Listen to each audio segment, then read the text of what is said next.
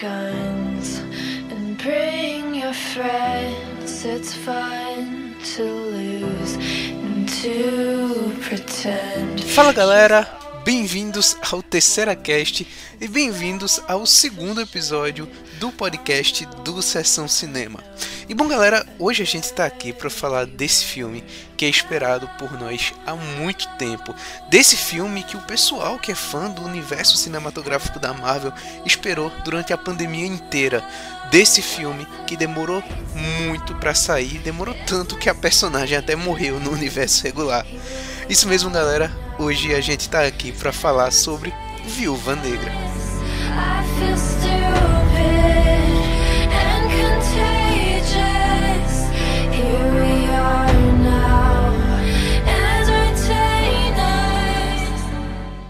E bom, galera, esse filme, é, como eu já citei, é um filme que demorou demais para sair, tanto em questão de lançamento, porque ele foi confirmado lá antes da pandemia, tava para sair em 2020, tanto em questão de como eles trataram a personagem, porque assim, esperar a personagem morrer no universo cinematográfico da Marvel, eu lembro que foi uma coisa muito comentada depois que o filme foi oficializado, porque assim, teoricamente não faz o menor sentido, certo? Ah, não valoriza a personagem, não valoriza, de certa forma, a trajetória que ela teve até aqui, não valoriza a atriz em si, a Scarlett Johansson, por tudo que fez e merecia, obviamente, ter um filme lançado antes no desenvolvimento da personagem dela no universo. Porém, contudo, todavia, a Marvel, por bem ou por mal, lançou o filme em 2021, depois de todo esse contexto da pandemia que a gente já conhece, e uma coisa que não faltou e uma coisa que a gente esperava e que a Marvel entregou foi a boa ação. Cara, as lutas do filme assim são sensacionais, sabe? A coreografia eu achei incrível, cara. É, é maravilhoso você ver aquilo em tela, sabe?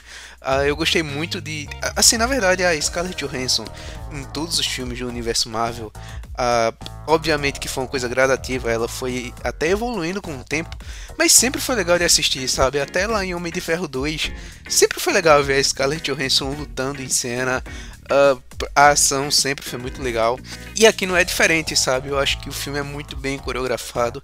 Eu acho que funciona em tela, sabe? O filme entrega, você gosta, é divertido, é legal. E eu achei que é um dos pontos muito positivos. Eu achei que é um dos pontos muito. Pera lá. E eu achei que é um dos pontos muito positivos do filme, sabe? Funciona, a, a ação funciona, as lutas são muito boas, a- as coreografias. Cara, tem uma luta ali do começo pros meados do filme, que a Scarlett Johansson luta contra a Florence Pugh. E eu não vou dar spoiler do filme, cara. Tem uma ceninha dessa luta no trailer e é sensacional, sabe? Ah, funciona, cara. E, e no final do filme tem outra, outro confronto dela, um lance mais com viúvas que eu não vou contar pra não dar spoiler.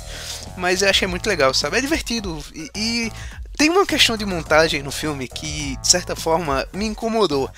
A montagem do filme no geral é bem feita, mas tem umas questões ali que ficam meio confusas em alguns pontos do filme, não necessariamente em cenas de luta, mas acho que vocês vão perceberem quando assistirem o filme. Tem umas partes um pouco confusas que não te tira do filme, mas te incom- incomoda ali.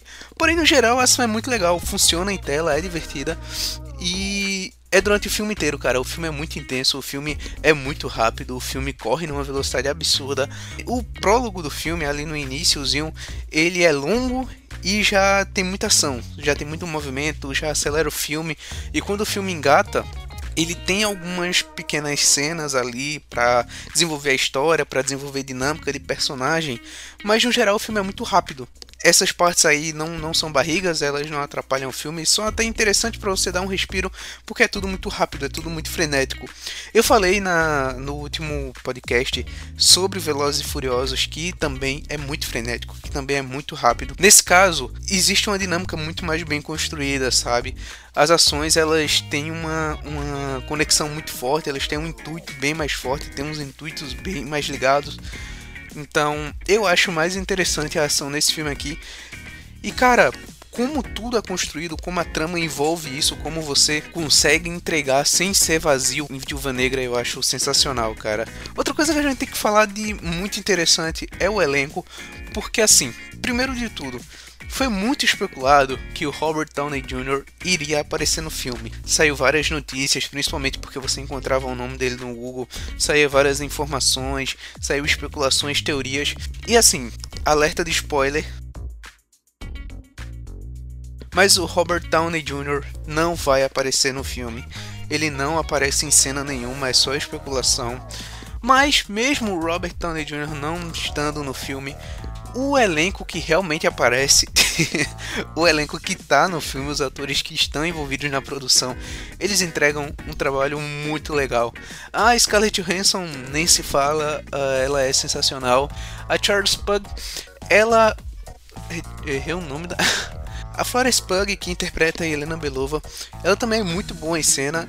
A dinâmica dela com a Scarlett e a dinâmica dela com o David Harrow, por exemplo, funciona, sabe? A dinâmica ali com a Rachel White também funciona legal. Então todo o conceito da família, todo o conceito do, dos personagens, como os atores funcionam e como as dinâmicas são construídas, eu acho muito legal em tela, eu acho que funciona. E o elenco no geral é muito bom. O elenco no geral consegue entregar bem os seus personagens, consegue entregar bem o que é pedido, e eu acho que conseguem fazer bem os seus personagens funcionarem dentro da trama e dentro de toda aquela ação ali que o filme propõe. Outra coisa muito legal que Viúva Negra entrega pra gente é muito aquele respeito pela franquia, sabe? Novamente citando o podcast que eu fiz ao último sobre Velozes e Furiosos, eu também falei que Velozes e Furiosos 9 respeita toda a franquia, tudo que veio antes. Nesse caso aqui, uh, existe um buraco mais embaixo que é a questão de você respeitar todo um universo compartilhado. e o que aconteceu mais recentemente foi que em Falcão e Soldado Invernal apareceu uma personagem. Eu não vou dar spoiler de qual é a personagem, certo? Para quem não assistiu, mas apareceu uma personagem que estava cotada para aparecer em Viúva Negra e teve aí um, certa forma um conflito de multiverso, sabe? Como é que iria se encaixar, se ela ia ser recorrente em Viúva Negra ou não, que, que, como é que isso iria funcionar. A real é que eles entregaram bem essa personagem, solucionaram bem Viúva Negra. Ela não aparece tanto ali, é mais uma cena específica, mas que é fundamental para a ligação do multiverso. Então a gente já tem, além claro dos personagens que são recorrentes em filmes e estão nas séries da Marvel, essa personagem que agora foi introduzida em uma série da Marvel e de certa forma agora pode ser que se torne recorrente no universo, já que apareceu em Viúva Negra. Tem esse ponto e também tem um ponto de que o filme ele se passa ali pós Guerra Civil, antes de Guerra Infinita. Então você tem um período de tempo, aquele tempo em que os Vingadores estavam refugiados, o pessoal do time do Capitão América e a Viúva Negra, que trocou de lado no final do filme. Tem essa galera ali que estava meio refugiada. E você tinha que entender o que aconteceu até eles chegarem lá em Guerra Infinita. O fato é que eles conseguem construir muito bem toda essa dinâmica da personagem até chegar em Guerra Infinita foi um caminho bem estudado do filme para você ser fiel, para você entender mais da trajetória da Viúva Negra até aquele ponto, até porque houve várias mudanças até aquele período. E foi legal ter essa explicação, foi legal ter esse quadradinho fechado da trajetória dela até lá. E não só dela, porque de certa forma você agrega os outros personagens também. Meio que você consegue traçar um pontinho, uma linha de como os personagens chegaram até aquela situação de Guerra Infinita, justamente pelas informações que a gente consegue colher lá em Viúva Negra.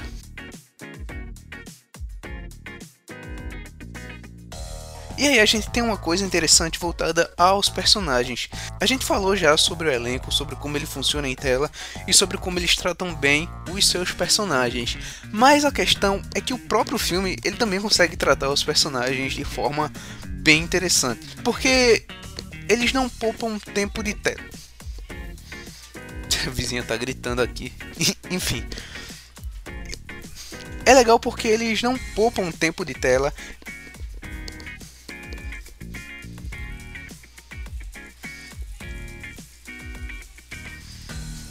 é interessante porque eles não poupam tempo de tela, eles realmente procuram desenvolver os personagens, eles realmente procuram focar no que é prioridade para o filme, eles procuram sempre apresentar mais e mais argumentos para aquelas situações. Isso é muito legal. Um ponto justamente que prova isso é o início do filme, é todo o prólogo que acontece antes da história começar realmente Porque são 10, 15 minutos, é um longo tempo de você desenvolvendo uma história inicial que não necessariamente era que o público esperava quando chegou para ver o filme. Eu acho que ninguém vai para Viúva Negra esperando assistir 10, 20 minutos de uma trama antes da personagem aparecer sabe? Normalmente essas histórias são de 5, 10 minutos no máximo, 7. É um resumo breve, como aconteceu, por exemplo, em Shazam. É uma história básica para você se ambientar, mas nesse caso não. Nesse caso eles exploraram, eles quiseram explicar bem, explicar detalhado o que é a Natasha Romanoff, como ela chegou até aquele ponto e vai assim durante a trama, sabe? Personagem principal por personagem principal, explicando como é que você chega naquela situação, o porquê chegou naquele ponto, como é que aconteceu isso. E eu acho isso muito legal do filme, sabe? É você ter essa boa construção dos personagens, você entregar realmente uma trajetória fiel, uma trajetória legal para eles, você não se desgastar só com lutas, só com ação, mas você ter um fundo ali para você conseguir explicar tudo isso. E isso liga totalmente com aquele ponto que eu já falei antes da boa ação, sabe, da ação consciente, de uma ação que funciona. Tudo isso tá meio que conectado junto com essa construção dos personagens. Cara, e o filme, ele tem uma pegada que eu achei muito parecida com Capitão América e o Soldado Invernal. Uh, eu lembro que quando saiu Capitão América e o Soldado Invernal, tem muito aquele negócio de ser diferente da Fórmula Marvel, por você ter uma espionagem, por você ter um jeito diferente de contar a história, sabe? Eu acho que foi o primeiro filme fora mais da curva, fora da caixinha, e acho que Viúva Negra vai nesse caminho, sabe? Tem uns trejeitos ali de Fórmula Marvel clássica, mas eu acho que vai mais parecido com essa questão do Falcão e Soldado Invernal, sabe? Eu acho que ela tem uma assinatura mais própria, ela tem uma pegada mais de missão própria, mais de missão pessoal, e isso é legal, porque você tá resetando de certa forma o universo Marvel agora, você tá fazendo novas histórias, novos filmes, uma nova fase para esse universo, e você já começar trazendo uh, agora no comecinho uma história mais com característica própria, considerando que depois vai ter Shang-Chi, que eu acho que vai ter mais uma fórmula Marvel, mas de certa forma tá trazendo um personagem oriental, e aí a gente vai ter Eternos, que eu acho que vai ser um filme mais grandioso, pode ser que também saia um pouco da caixinha. Então, é, Doutor Estranho no Multiverso da Loucura também vai ser um filme mais próprio, com assinatura mais especial. Então eu acho que esse novo caminho que a Marvel tá tomando, começando principalmente agora com Viúva Negra, já que de certa forma eu acho que Homem-Aranha longe de casa não conta muito, porque tem toda aquela assinatura Marvel mais parecidazinha com a fórmula padrão, então eu não coloco muito na soma, mas eu acho que justamente a partir desse ponto você tem esse potencial de conseguir trazer coisa nova, você tem esse potencial de conseguir trazer coisas mais diferenciadas para esse universo, e eu acho que Viúva Negra fazendo esse filme mais de ação com a cara um pouco mais do que foi Capitão América e o Soldado Invernal, e apresenta um novo jeito de se fazer a assinatura da Marvel como está acontecendo nas séries, e eu acho isso muito interessante. O filme ele foi gravado antes de dessas séries da Marvel elas começarem a saírem, mas já dá para ver que existe tudo uma conexão ali, um jeito de se fazer, um jeito de se produzir. Eu acho que isso aí vai ser uma possível nova assinatura da Marvel aqui pra frente. E agora eu tenho que falar de uma coisa que me agradou muito no decorrer do filme, que eu achei sensacional, que é o alívio cômico, que são as piadas, que são o humor e que para mim funciona de um jeito absurdo. O David Harbour, ele tem boa parte dessa pegada do humor, ele tem boa parte desse alívio cômico. O personagem dele, o Guardião Vermelho, é excepcional. O jeito como eles conseguem a desenvolver esse personagem também é muito legal. O jeito como eles conseguem trazer duas versões desse personagem, a, a versão dos tempos de glória, de como era, de certa forma, um rival do Capitão América, e a versão atual, não é que ele ainda não aceita que aquele passado terminou. Eu achei esse contraste muito interessante e funciona com várias piadas durante o desenrolar do filme. Então, as piadas envolvendo o Guardião Vermelho, envolvendo o personagem do David Harbour e dele com a dinâmica da família, porque tem uma cena sensacional quando está os quatro principais personagens do filme reunidos ali numa mesa de jantar e ali tem uma dinâmica maravilhosa, sabe? De certa forma é uma cena séria, mas que o humor encaixa bem. Em várias cenas do Guardião Vermelho tem essa questão. É uma cena mais séria, é uma cena de ação, é uma cena de dinâmica entre personagens, mas tem uma piada ali no meio, ele consegue encaixar um humor, consegue encaixar um alívio cômico, consegue encaixar alguma troca com outro personagem que desenvolve essa boa dinâmica. Então, tem muito essa questão Guardião Vermelho dentro do filme. A outra personagem que tem muito ali do alívio cômico é a Helena Belova, né? E essa personagem ela carrega mais um humor cômico específico, que é voltado a estereótipos da Viúva Negra. Durante vários pontos do filme, a Helena cita questões da Viúva Negra dentro do próprio universo da Marvel. Ela fala trejeitos que a viúva tem, ela fala como ela se porta, ela faz piadas das situações que a viúva negra se encontra. Então ela consegue uh, encaixar um humor também em momentos mais sérios do filme, mas em pontos mais específicos e que funciona, cara.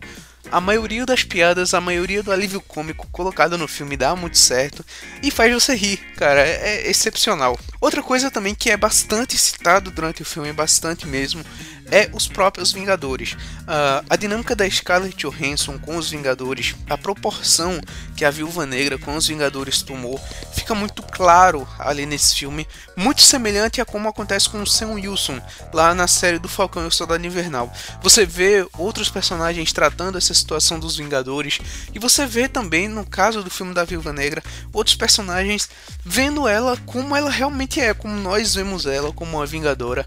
Isso aconteceu em Falcão e Soldado Invernal. Isso aconteceu agora, mas você tem essa questão de personagens falando sobre esses heróis, personagens tratando eles como celebridades. Então eu acho que funciona legal isso no filme. É um ponto muito positivo de como você consegue desenvolver mais esse universo, de como você consegue humanizar mais esses personagens. Então é outro ponto que eu achei muito legal desse filme da Viúva Negra. Tem uma coisinha que de certa forma me incomodou um pouco, não em todo o filme, tem momentos que funciona que dá certo, mas em alguns pontos específicos que são as soluções fáceis. Uh, a Marvel desde muito tempo sempre usa essas questões, sempre soluciona os seus problemas de forma mais simples possível. É uma coisa que funciona em alguns momentos. Por exemplo, tem diálogos em todo o universo da Marvel que em uma cena você consegue solucionar um problema gigantesco, como aconteceu, por exemplo, em Vingadores Guerra Infinita quando o Visão ficou in... não podia ficar intangível porque a lança atravessou o corpo dele. Então com um diálogo você resolveu um problema absurdo do universo. Aqui em Viúva Negra acontece várias vezes isso. Tem vários momentos em que as soluções fáceis são encontradas, você resolve ali com um diálogo, com uma cena, com um momento. Mas tem momentos que não encaixa tão bem, que você vê que é uma desculpa mais uh, por cima, não tão aprofundada. Então teve essa questão que me incomodou um pouco. Há momentos que funcionam no filme, há momentos que não. Quando vocês assistirem, vocês vão entender um pouco do que eu tô falando. Mas bom, galera, no geral, Viúva Negra é um puta filme. Eu acho que a Scarlett Johansson tava certo quando disse que entregaram para ela o filme da Viúva Negra que ela queria para encerrar o ciclo da personagem. E bom, não sabemos se um dia ela vai voltar de novo pro universo da Marvel, mas o que foi entregue agora é muito satisfatório e vale muito a pena ver. Bom, galera, então eu acho que é isso. Muito obrigado se você escutou até aqui. Fiquem com Deus, até a próxima e tchau.